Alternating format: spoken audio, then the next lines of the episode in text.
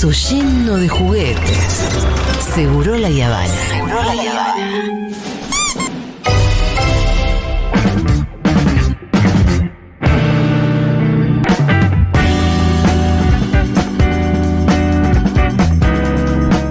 Bueno, claro que el acuerdo con el fondo es eh, monopoliza, si quieren, los titulares de los diferentes diarios, pero vamos a escuchar los audios de la mañana que seguramente tengan de esto y de otras cosas y lo vamos a comentar.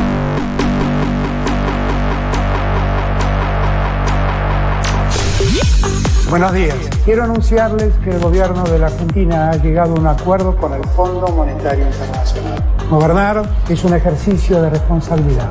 Sufríamos un problema y ahora tenemos una solución. Teníamos una soga al cuello, una espada de Damocles y ahora tenemos un camino que podemos recorrer. Sin acuerdo no teníamos un horizonte de futuro. Con este acuerdo podemos ordenar el presente y construir un futuro. En comparación con otros anteriores que la Argentina firmó, y es bueno recordar, este acuerdo no contempla restricciones que posterguen nuestro desarrollo. No restringe, no limita, no condiciona los derechos de nuestros jubilados que recuperamos en el año 2020. No nos obliga a una reforma laboral. Promueve nuestra inversión en obra pública. No nos impone llegar a un déficit cero no impacta en los servicios públicos, no relega nuestro gasto social y respeta nuestros planes de inversión.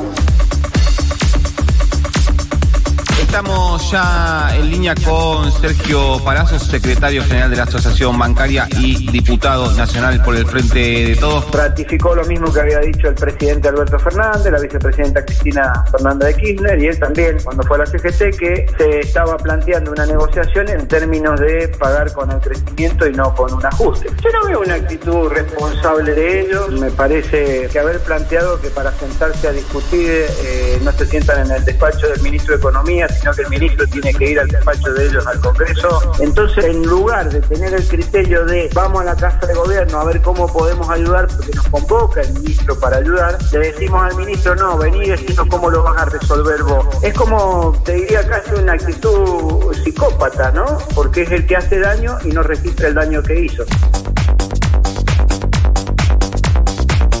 Carlos Malatón, analista técnico de mercados financieros. Malatón, Sebastián Cazón los saluda acá en Futuro. ¿Cómo están? En esta instancia de la relación argentina reiniciada hace cuatro años por Macri, no queda otra que cumplir con los vencimientos de corto plazo. Inclusive el mismo 10 de diciembre del año 2019 yo lo hubiera mandado esto en el discurso inaugural. Había espacio político para una cosa así. Lo que pasa es que no se animó. Los próximos años van a ser de inflación en el mundo, fuerte inflación. La deuda va a terminar siendo licuada va a ser menos gravosa de lo que parece hoy. Y además, aquellos productos que Argentina produce, si el Estado liberara las fuerzas productivas, y se pudiese producir más, estoy hablando de soja, trigo, maíz, energía, petróleo, todo esto, bueno, en ese caso Argentina va a tener los recursos necesarios para poder servir los vencimientos de deuda.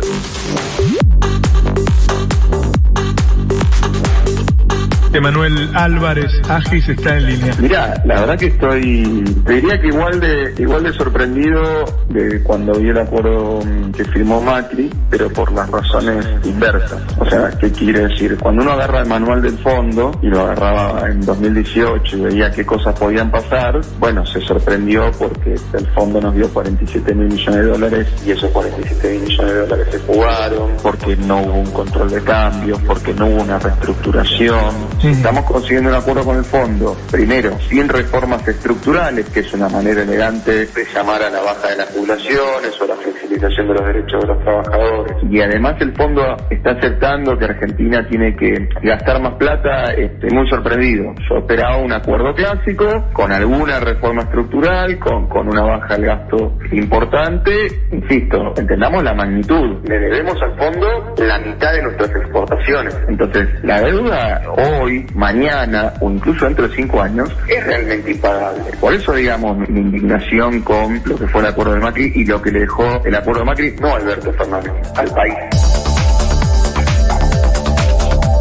Nosotros lo que hicimos fue buscar sanar el presente tan duro que la Argentina enfrentaba en cuanto a las posibilidades de quitarse esa carga de deuda insostenible de encima y a partir de allí sembrar condiciones para construir futuro. Lo que planteamos en todo el curso de las negociaciones fue tener el apoyo para poder refinanciar esa deuda de 44.500 millones de dólares sin socavar las oportunidades de desarrollo de nuestra nación, pudiendo seguir en la senda de la recuperación económica tan fuerte que está viviendo la Argentina, con posibilidades de más creación de empleo, más producción, más agregación de valor y más estabilidad. Es decir, poder seguir construyendo una economía más tranquila.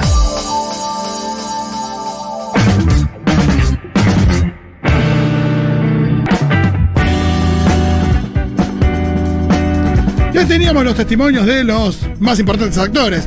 El presidente Alberto Fernández hablando del horizonte de futuro y destacando de que esto no va a afectar eh, a los jubilados, que no va a afectar a los diferentes, eh, el, crecimiento. Eh, ahí dio varios ejemplos. Eh, y esto también llamando la atención de, por ejemplo, de Manuel Álvarez Agis, ex viceministro de Economía, que se manifestó sorprendido por esto de que no hubiera reformas estructurales, que tienen que ver con una reforma laboral o ajustes eh, serios. Sí, como la- las condiciones clásicas que suelen traer los acuerdos con el FMI. Exacto. Y eh, bueno, teníamos también a Maslatón eh, diciendo que Argentina, eh, si empieza a producir y producir, va a tener los recursos necesarios para cumplir con eh, Sí. los vencimientos que se vengan. Eh, esperemos que así sea. Eh, pero para hablar de esto, tenemos a alguien que sabe de esto mucho más que nosotros. Es un compañero de la radio, más especialmente compañero de Galia en 1990. Estamos hablando de Martín Slipsuk. ¿Qué tal, Marto? ¿Cómo estás? Acá Fito, el Pitu y eh, tu compañera Galia. Te saludamos en Seguro Alarma. Hola, Marto. Hola chiques, ¿cómo andan? Bien, Bien. muy bien. Eh, imagino que vos, como todos los economistas, bastante revolucionados, un día como hoy, tratando de mirar la letra chica. Eh, contanos cómo, nada, cómo te encontraste vos también con este, con este anuncio y que, y que cómo, cómo lo ves. Ayer estaba viendo a la escaloneta con amigos Ajá. y le dije, che, parece que se cerró con el fondo.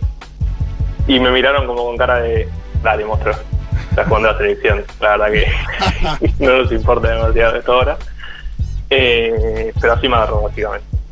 Eh, y sí, leyendo todos los detalles, por ahora no hay tantos. No sé ustedes cómo lo ven, pero ¿no? Como No, no hay tantos. La conferencia fue bastante amplia, Guzmán dio un poco más de detalles, pero estamos esperando ahí la letra chica. Sí, Claro, yo creo que Guzmán dio algunos enunciados, pero no fue muy concreto cómo se van a llegar a esos enunciados. Claro, ahí hay hubo una pregunta de, de un periodista de Clarín, creo, que le preguntó sobre las tarifas, que es un poco el tema, ¿no? Que se va a venir este año y los próximos. Eh, y Guzmán dijo que no se va a cambiar nada en el tema de las tarifas, o sea, ya anunciaron que va a haber aumentos por encima de, de la inflación para los sectores más pudientes, pero que no se iba a cambiar lo que habían anunciado hace algunas semanas. Eh, y hoy el, el comunicado del Fondo Monetario Internacional dice claramente que habría que bajar los subsidios a las tarifas.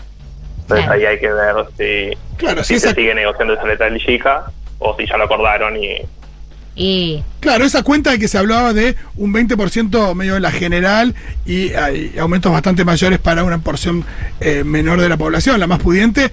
Eh, acá cuando hablamos con Iván Yaroski del tema, siempre nos dice que eh, hay que ver si, con eso alcanza para reducir los subsidios al punto de lo que pide el fondo. Pero bueno, Guzmán adelantó eso, hay que ver. ¿Y qué otra cosa a vos te gustaría saber en términos de la letra chica, de cosas que por ahí no se, no se aclararon, pero necesitamos saber para, para entender un poquito más cómo nos puede afectar eh, a la vida de las personas, ¿no? Este acuerdo.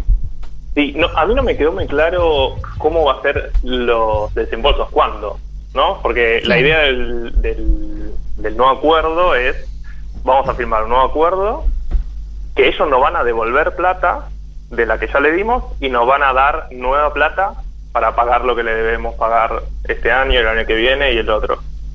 Eh, ahí, claramente, a grandes números queda sobreentendido que nos van a dar toda la plata que, que tenemos que pagarle y un poco más. Pero ese poco más va a ser determinante, porque hay que ver si son los 4 mil millones de dólares que nos dieron por los DEG, no sé si se acuerdan que en la Sí, pandemia... lo de la pandemia. Bueno, eso parece que nos lo van a devolver, eh, pero hay que ver si nos dan un poco más o un poco menos y eso iría a engrosar la reserva, que sabemos son bastante pocas. Entonces, eso creo que es el, detalle más importante. Y después, bueno, hay un montón de detalles, ¿no? Que seguro cuando veamos bien el acuerdo vamos a saber, pero ya sabemos bastante lineamientos importantes, el déficit, eh, los dólares, que estaba en duda si nos iban a dar o no dólares, bueno, ya sabemos que no van a dar, eh, y también que no va a haber reformas muy importantes. Marto, ¿no? ¿qué, qué se evitó hoy con este anuncio? Porque bueno, muchos hablaban de que el default no es que hoy se declaraba o nos declaraban en default por, por, por no a- a- haber pagado este vencimiento de hoy, porque todo eso es, eh, digo, hay una burocracia que lleva un tiempo y demás, pero ¿qué, qué es lo que evitamos en términos de expectativas de mercado? Eh, no sé, pienso en, en el dólar, en, en los bonos. eh, bueno, contanos vos, perdón. Sí, eh, creo que ya saben ustedes lo que contamos sobre todo los oyentes. Mañana teníamos, va hoy, hoy en realidad, tenemos que hacer un pago muy importante que parece que ya salió. Serían mil millones de dólares, un poco menos, eh, para el fondo. Ahí el tema es que tenemos muy pocas reservas. Entonces, si tenemos entre 3.000, 4.000, 5.000 millones de dólares y tenemos que pagarle uno de esos pocos millones de dólares para el fondo, ya íbamos a estar con la soga al cuello. Entonces, lo que se logró es acordar que le pagamos, pero que nos va a volver bastante pronto. Claro. O sea, ya sabemos que esos dólares nos lo van a devolver en las próximas semanas, después de que se firme el acuerdo, que el acuerdo pase por el Congreso y que el acuerdo también lo apruebe el directorio. Pero sabemos que van a volver y es súper importante. Y eso es un poco lo que lo que se logró hoy. Y por eso también era puro, ¿no? La última semana veníamos hablando eh, con- bueno, con Gali hablábamos fuera del aire y la escuchaba también en su programa que decía, en el anterior acuerdo pasó un poco lo mismo con los bonistas, ¿se acuerdan? Que parecía que se rompía todo y bueno, se acordó. Y, y- y pasó un poco lo mismo ahora, ¿no? Parecía que, que no se acordaba y, y claramente fue un- una, una forma de la negociación de, del gobierno para poder generar este acuerdo. Eh, Marto, hay una de las eh, cosas que se plantean en el acuerdo que explicaba hoy Guzmán, que es la reducción gradual de la asistencia monetaria del Banco, del banco Central Banco al Central, Tesoro. sí. La emisión, ¿no? ¿Qué es? ¿Me explicas eso? Porque dice que para el 2021 es el 3.7 del PBI, para el 2022 es- va a ser el 1, para el 2023 es el 0.6 y para el 2024 es el 0%. Yo no sí, sé como qué dice el significa. Pitu, es la misión, es Ah. la maquinita. Eh, lo que están diciendo es, vamos a bajar el déficit, entonces también vamos a tener que bajar la cantidad de plata que vamos a tener que emitir. Eh, y, y esa plata que va a dejar de emitir se supone que va a ayudar a mejorar, a que baje un poco la inflación y, y bueno, la economía vaya mejorando, pero sin la ayuda de la maquinita.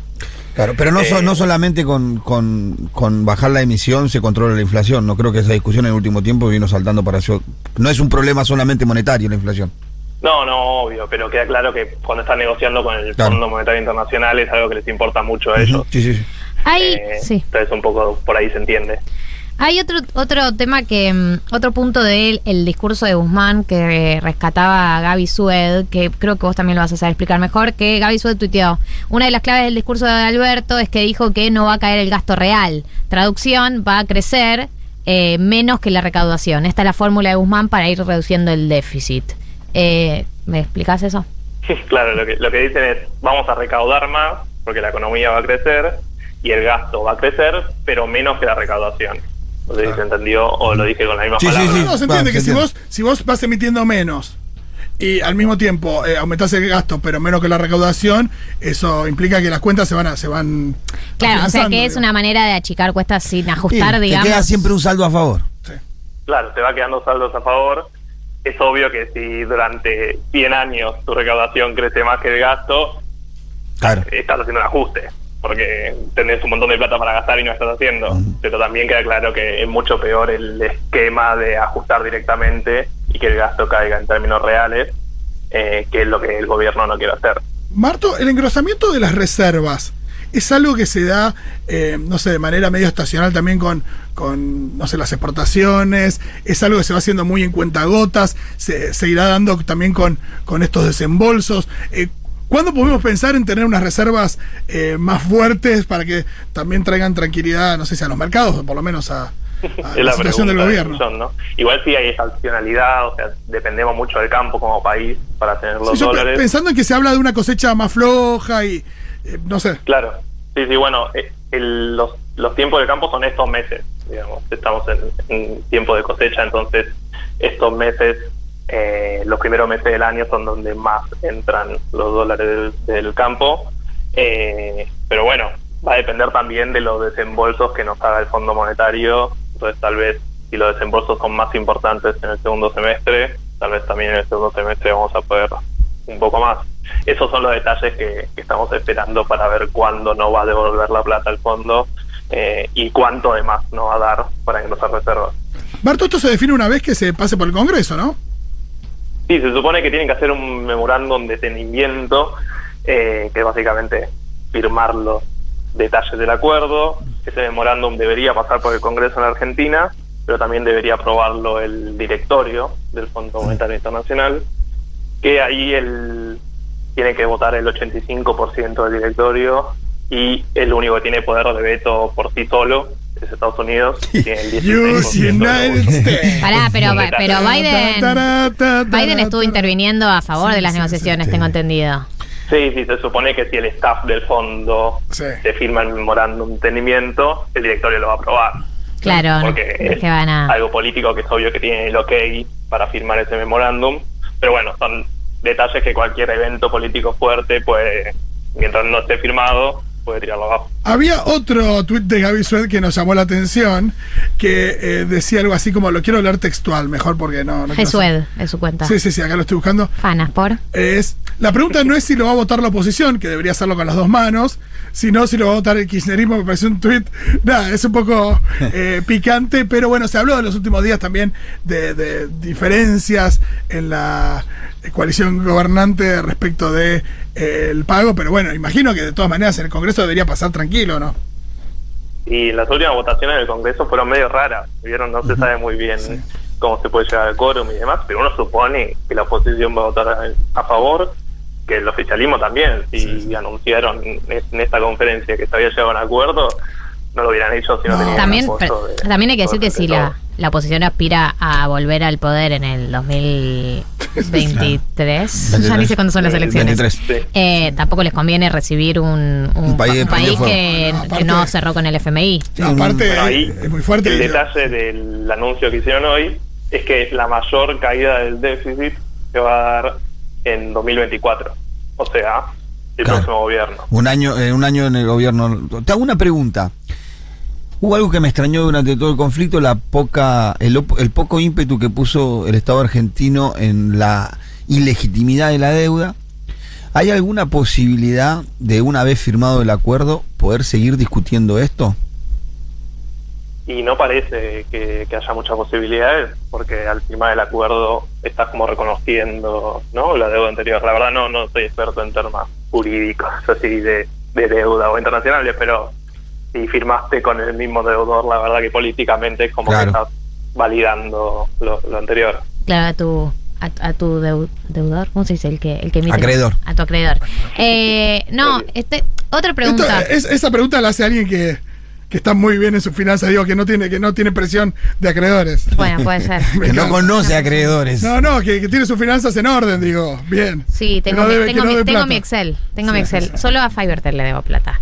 Eh, Este- que está bien. no, eh, ¿hay algún acuerdo con respecto a la inflación? Porque yo digo, eh, para mí es. Ningún gobierno del mundo puede comprometerse, puede firmar un acuerdo donde asegure que va a bajar la inflación, porque no saben cómo, nadie sabe cómo bajar la inflación de este país. No, obvio. Y el Fondo Monetario tampoco. Entonces, no, no creo que sea una conversación muy lógica. Es obvio que en los lineamientos generales siempre ponen, vieron esas palabras muy rimbombantes. Entre ellas está bajar la inflación. De ahí a que logren hacerlo, hay un camino grande.